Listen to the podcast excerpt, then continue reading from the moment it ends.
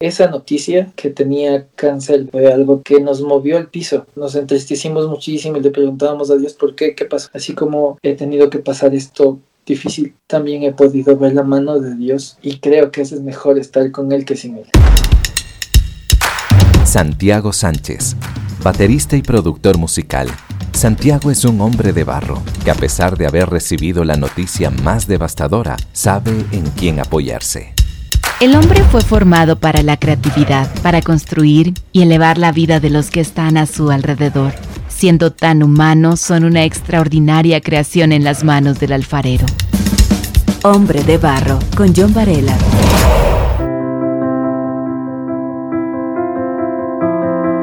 El ser humano está rodeado de música. La encontramos hoy mismo en la naturaleza, en la risa de un bebé, en el universo, incluso en la soledad. ¿Sabes? En la música se agrupa de manera lógica y también sensible los sonidos y los silencios.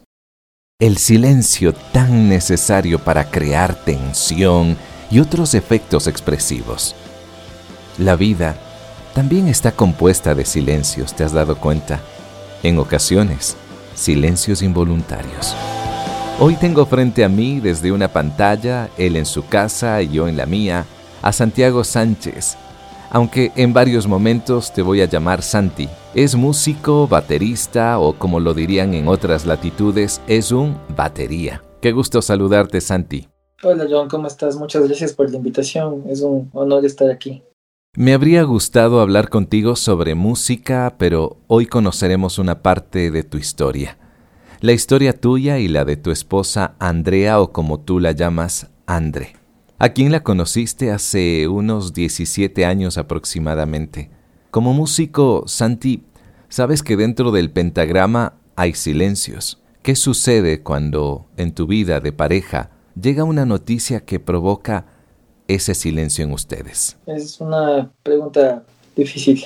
Con mi esposa estuvimos casi nueve años de casado y tuvimos ocho años de relación. Entonces, en realidad, la mitad de mi vida eh, la pasé junto a ella. Fue hace tres años y medio más o menos que le dieron la noticia que tenía cáncer de pulmón. Mm. Después de, todo un proceso medio confuso y complicado en el que una simple tos se transformó en, en algo grave. Sí, fue un golpe bajo. Bueno, primero no, no te esperas de eso. Yo, y en realidad te puedo decir que hasta ese momento sí me habían pasado cosas difíciles, como, como mucha gente, me robaron el carro, me estafaron, o sea, pero nada de eso realmente marcó mi vida. Esa noticia sí fue algo que, que nos movió el piso, porque realmente fue algo que no esperábamos. Es, es un tema bien complejo, porque no, no, tiene que ver solo contigo, tiene que ver también con el entorno en el que vives. Hay gente que, que, entiende y que, y que se pone en, en, una posición empática contigo porque saben que es una noticia difícil de, de, sobrellevar, de entender. Claro. Eh, hay otra gente que te dice que, que, no pierdas la fe y que te anima y que lo toman como que no estés triste, no estés preocupado porque Dios está contigo, sonríe. Y no es tan simple. Y otra gente que, que te ve triste o que te ve complicado porque obviamente el tema de, de, los doctores y hospitales se comenzó a volver nuestro, nuestro día a día. No entiende por qué dejas de estar y, y a veces se puede decir así como que te, te juzga un poco Mientras esto estaba pasando, sí, André y yo tuvimos un buen tiempo en el que obviamente nos, nos pusimos de rodillas a entender que Dios nos diga qué, qué estaba pasando, o sea, ¿por qué? Esa es la pregunta más normal. ¿Por qué a nosotros? Y bueno, te puedo decir que hasta ahora no tengo una respuesta, pero también te puedo decir que Dios se mostró de formas sobrenaturales alrededor de nuestra familia. ¿Qué significa eso? A pesar de que sentíamos y veíamos cómo tal vez nuestras oraciones específicamente por la sanidad de mi esposa no eran 100% respondidas de manera inmediata. Las cosas que estaban pasando eh, circunstanciales alrededor dejaban ver que Dios estaba ahí. Entonces, en ese tiempo, mi esposa quedó embarazada en el 2017 y en el 2017 debía nacer mi nena. Nace mi nena y en el 2018, a inicios del 2018, le detectan cáncer cuando mi nena tenía seis meses. A finales del 2017 yo me quedo sin trabajo y André estaba trabajando en un colegio, era profesor de inglés, pero por el tema del embarazo tuvo su licencia y enseguida pasó este tema de la enfermedad. Entonces ella no podía regresar a dar clases, yo no tenía trabajo Yo no podía buscar un trabajo porque tenía que estar o con mi nena, o con mi esposa, o con las dos. Y ahí es donde te digo que, que yo vi la mano de Dios de una manera brutal.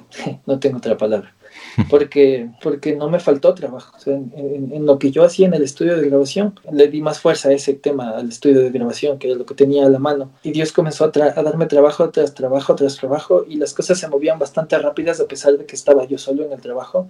Entre mi esposa y yo decidimos que mis suegros, mis cuñados iban a ocuparse un poco más del tema de los, del hospital, de, de las consultas, de, de todo lo que eso implicaba en el IES y yo me haga cargo de la bebé. Entonces yo pasaba más tiempo en la casa con la bebé mientras trabajaba. Y ya te digo, alrededor de eso yo te puedo decir que los números no me cuadraban, nunca me faltó nada, ni, ni mm. para los medicamentos que nos pedían, que a veces no, te, no había en el hospital y nos tocaba comprar por afuera, ni en las manos. O sea, es increíble, pero a pesar de los horarios que ah, cuando alguien está enfermo y tiene que ir al hospital, no es que a partir de las 5 de la tarde tú tienes chance de hacer algo, ¿no? Es el rato que se necesita, cualquier hora. Todos trabajaban y a pesar de eso todos tuvieron la oportunidad de ayudarnos. ¿Tu esposa tuvo alguna cirugía? Mi, esposa tuvo una cirugía, le extirparon un pulmón y la recuperación fue bien larga y dolorosa. Pero después de esto, ella volvió a tener exámenes, nos dijeron que estaba entrando en remisión, que ya no había rastro de, cáncer y le dimos muchas gracias a Dios por eso. Comenzamos de nuevo a intentar hacer nuestra vida. Eso fue también difícil porque, porque el nuevo reto era que ella ya no podía hacer lo que normalmente podría haber hecho. Por ejemplo, estamos en Ecuador. Ecuador es un país que es alto en general. Eso influye en su capacidad respiratoria. Todo esto influye un poco en, la nueva forma de, de vida que teníamos que repensarlo un poco de ahí en el 2019, eh, en medio de esto, de este tiempo de recuperación y todo, nos enteramos que mi esposa estaba embarazada. Esto no fue planeado. Andre queda nuevamente embarazada. Esto en el 2019 me cuentas. 2000, sí. Hombre de Barro lo puedes escuchar en www.radiohcjb.org y por Spotify. Cuéntame, y cuando nace tu hijo, ¿qué ocurre con Andre, tu esposa? Nació el 6 de abril, en plena pandemia. Eso también fue otro tema. mi nene tenía cinco, a ver, tenía tres meses, cuatro meses. Cuando Andre de repente comenzó a sentirse muy mal de caída, eh, de un día, de un rato para otro nos dimos cuenta que tenía moretones en el cuerpo y no sabíamos qué pasaba. Entonces fuimos al doctor y creo que esa fue la parte más, lo más duro que he vivido en mi vida a pesar de que ya había pasado esto una vez. Fuimos al doctor, le hicieron exámenes de sangre y me dijeron que no estaba bien. Eh, la internaron en el, hospital y nos dijeron que le detectaron leucemia. Ese sí fue ya un golpe bajo porque se supone que estábamos saliendo de algo, de algo fuerte que, que, nos cambió la vida, ¿no? Y ahora estaba esto. Y mi nene era pequeño, muy, muy pequeño. Nosotros decidimos, yo decidí eso en realidad, no hacerme cargo del bebé, sino de ella. Mis suegros y mis papás nos tomaron la posta, eso es, parte de todo lo que te he dicho. Dios no, no nos dejó en ningún momento a pesar de, del dolor y de la, de la confusión y de las dudas y, de todo. ¿no? Eh, y ellos hicieron cargo de, mis dos nenes eh, durante el tiempo que Andrés estuvo aquí. No tenía nada que ver con lo que ya habíamos pasado. Esto era otra vez volver al hospital, otros doctores, pasaba en el hospital todos los días, de ida y de vuelta. Y, como era pandemia, era más complejo todavía, porque no siempre podía verle, no tenía trabajo, y mis nenes eran pequeños y, mi hija es muy, tiene una edad mental un poco más alta de lo que debería.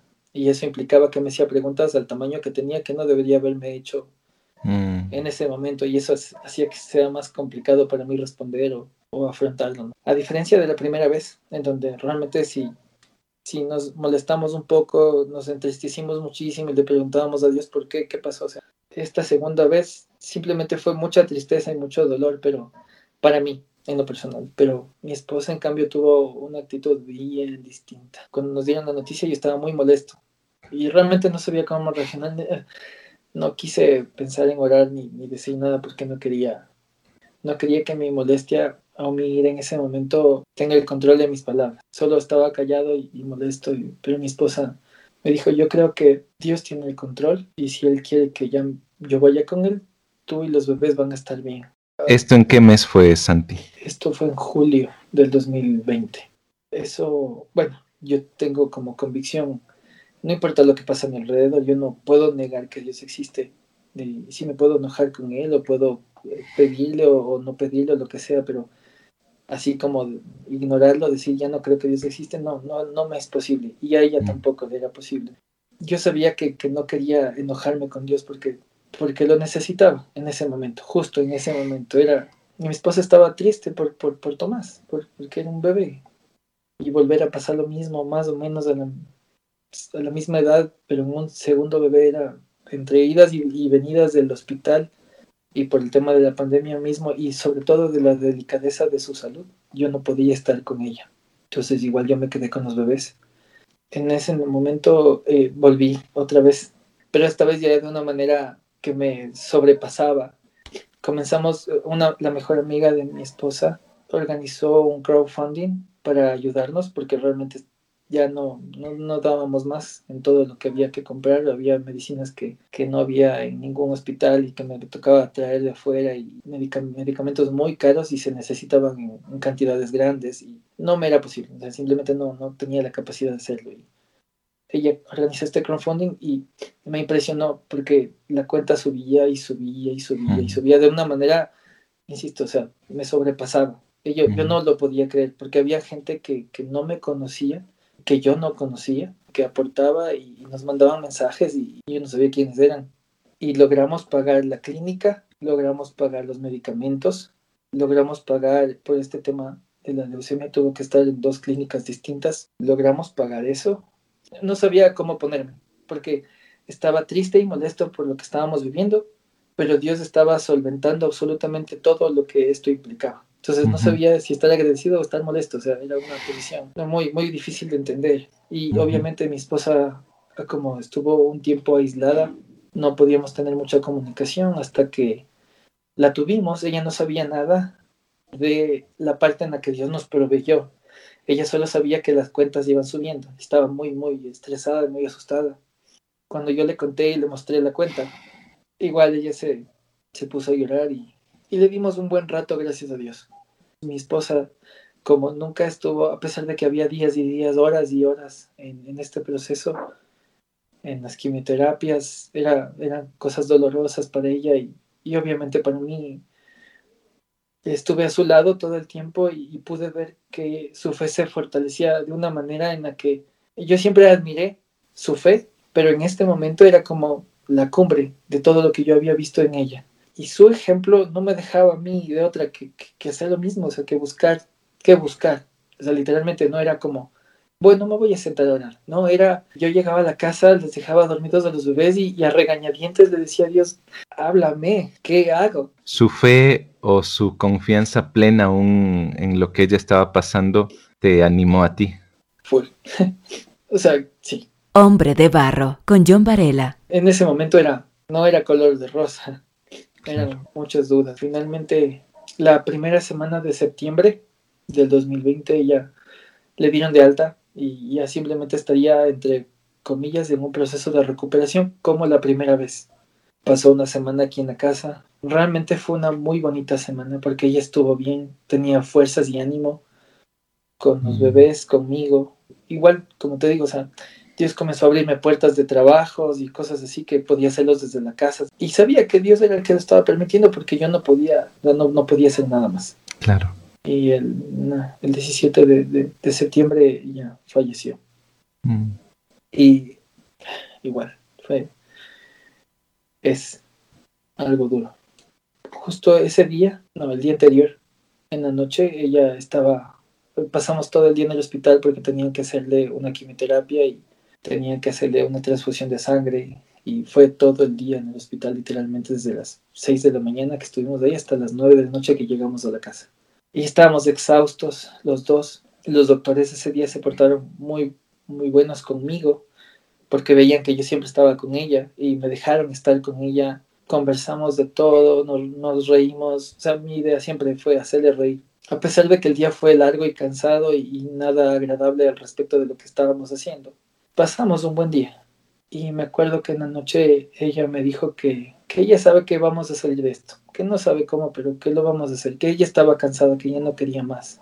Y bueno, el siguiente día falleció. Y, y ella me demostró en todo ese tiempo que, que estaba agarrada de Dios. De una forma en la que yo no podía entender. Sin yo tener la enfermedad, sin, sin que haya esos moletones de mis, mis brazos de tantos pinchazos. O sea, después de esto salí de emergencias y, y, eso fue lo, es lo más difícil que he hecho en mi vida, fue intentar adorarle a Dios en ese momento. Mm. Pero fue difícil. Claro. Mm. Todavía tengo días y días. Santi, han pasado ya casi desde la fecha que tú me, me dices, ¿no? El septiembre, mitad de septiembre del 2020, hasta la actualidad. ¿Cómo tú ves el futuro con tus pequeños? Porque eh, la mayor tiene apenas como tres años, la pude conocer, es una princesa lindísima, tu varón lleno de vida. ¿Cómo, cómo lo percibes ahora desde esta experiencia que te ha tocado pasar? Bueno, te soy sincero, al principio no quise pensar en nada, no quise, no quería nada, o sea, simplemente es como que me puse en stand-by durante algunos meses. Fue hasta enero que, en enero de este año, que tomé la decisión de de levantarme, porque sí, sí, tú puedes estar triste y todo lo que quieras, pero ¿cómo le dices a un niño o a una niña que, no te quieres levantar? No, no, no, no es posible. Mm. Y, y, obviamente ellos la extrañan hasta ahora y por eso mismo yo no quería pensar en nada. Entonces, ya en enero, te soy sincero, después de todos esos meses no, de no querer sentir, de intentar entender qué, qué voy a hacer con mi vida, qué voy a hacer justo con lo que me decías, tomé la decisión de volver a caminar de nuevo todo este tiempo, desde que eso pasó hasta ahora, estoy, he estado como en un proceso con una psicóloga y ella me ha ayudado desde el lado de mi fe a poder sobrellevar este tiempo y, ha sido una ayuda impresionante, porque no creo que podría estarte hablando así si no hubiera sido también por, porque Dios permitió que eso suceda. Pero sí te puedo decir que, que yo quiero que ellos sepan que el, tal vez el mayor legado que, que su mamá les deja es su fe, su relación con Dios. Y en ese punto, te digo esto con dificultad, pero yo tengo que ser ejemplo. Esto me ha obligado, como te digo, no, no siempre es de buena gana y, no siempre es porque, porque estoy contento, porque no es así. a, a buscar de Dios, a buscar, a entenderle o conocerle de nuevo, porque ese Dios que yo conocía antes de, de que todo esto pase era más tal vez algo parecido a Papá Noel, no al Dios que realmente es. Y no, no como malo, no como algo malo, sino como algo más real. Santi, quien nos puede estar escuchando ahora, puede estar viviendo algo muy similar que lo que tú estás pasando, experiencias que pueden decir, es lo mismo que yo lo estoy viviendo. ¿Qué decirle para mantenerse en pie? Yo creo que el libre albedrío que tenemos es una especie de muestra de amor que Dios espera tener de nosotros, en donde nosotros tomamos una decisión de, de amarlo, de seguirlo o no. Y creo que esa es la palabra clave. Yo, yo creo que todo lo que viví, porque lo he visto en otras personas y porque me han contado otros casos, es suficiente como para que decidas no creer o para que decidas alejarte. Pero yo no quiero decidir eso, porque así como he tenido que pasar esto difícil, también he podido ver la mano de Dios a mi lado en este tiempo. Y creo que es mejor estar con Él que sin Él. Si no tuviera a Dios a mi lado en este tiempo, si no pudiera desahogarme con Él, enojarme con Él, reconciliarme con Él todos los días, no tendría a dónde más ir. Tendría que refugiarme en alguna cosa física como el alcohol, como no sé.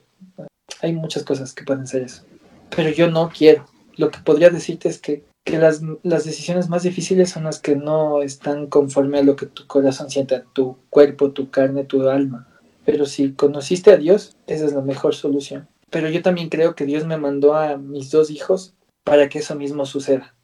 Mm. Porque es el ejemplo que yo siento que debo darle, lo que me empuja a pelear para mantenerme en la decisión de no alejarme de él. ¿Qué podríamos nosotros hacer con personas como tú que están pasando esta etapa fuerte de duelo, de pérdida? ¿Qué es lo que podríamos hacer nosotros, quienes estamos mirándolo desde, desde afuera, desde ese espacio? Sabes que es súper, súper importante esta pregunta porque cuando todo esto pasó conmigo, creo que la mayor frase que se repitió es no sé qué decirte, porque no hay nada que decir, no hay nada que puedas decir que, que cambie lo que pasó ni, ni, ni, que cambie lo que va a pasar. Pero yo sí puedo decirte que hubo gente a mi alrededor que me mostró el amor tangible de Dios al estar, simplemente al estar, de cualquier forma, porque había gente que, que no podía estar físicamente por la pandemia, por su trabajo, por su familia, pero que de repente me decía, loco, güey, te acabo de prestar 5 dólares en tu cuenta. Y mm. Yo sé que es nada, pero ve, que sea para la leche de hoy. Y, no, no tenía que hacerlo, no era necesario. Simplemente lloraban conmigo y, jugaban con mis nenes y, pasaban con nosotros. Otras personas que todos los días me escriben, hasta ahora, que me dice, ¿cómo estás, Santi? Estamos orando por ti, por tus nenes. Sé fuerte, que Dios te bendiga. Ya, Tal vez al principio no quería recibir ninguna palabra, pero ya va pasando el tiempo y, y en el día a día esos mensajes sí, sí me hacen saber que Dios no me ha dejado, que Dios sigue conmigo. Y sabes que mi forma de pensar, mi forma de, actuar también cambió.